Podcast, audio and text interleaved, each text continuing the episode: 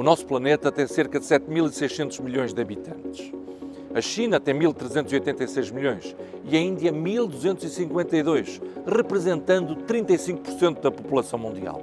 Aliás, na Ásia vivem mais de 4 mil milhões de habitantes. Segue-se a África com mil milhões, ou seja, 15% da população mundial.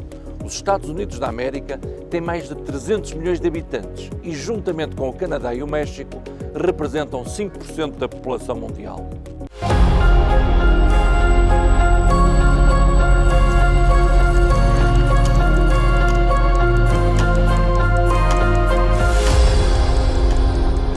Na União Europeia, somos cerca de 511 milhões, o que corresponde a 6% da população mundial. A Alemanha é o país mais populoso da União Europeia, com 81 milhões, e Malta é o Estado-membro menos populoso, com 425 mil pessoas. Portugal tem 10,3 milhões.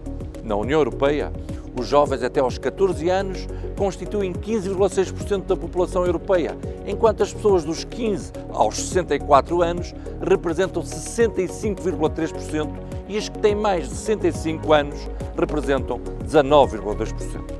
Em 2030, a União Europeia terá uma média etária de 45 anos e uma esperança média de vida de 80 anos. A proporção dos cidadãos acima dos 80 anos de idade dobrará em 2050.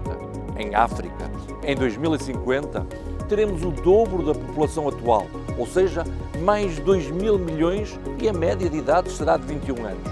Em Portugal, o número de pessoas com mais de 65 anos duplicou em relação aos anos 70 e é hoje superior a 2 milhões, tendo a população com mais de 80 anos de idade aumentado 5 vezes. A União Europeia está a envelhecer dramaticamente o número de nascimentos diminui, o que é mau. A esperança de vida está a aumentar, o que é bom. A conclusão é óbvia. A União Europeia e Portugal tendem a aumentar as políticas de incentivo à natalidade.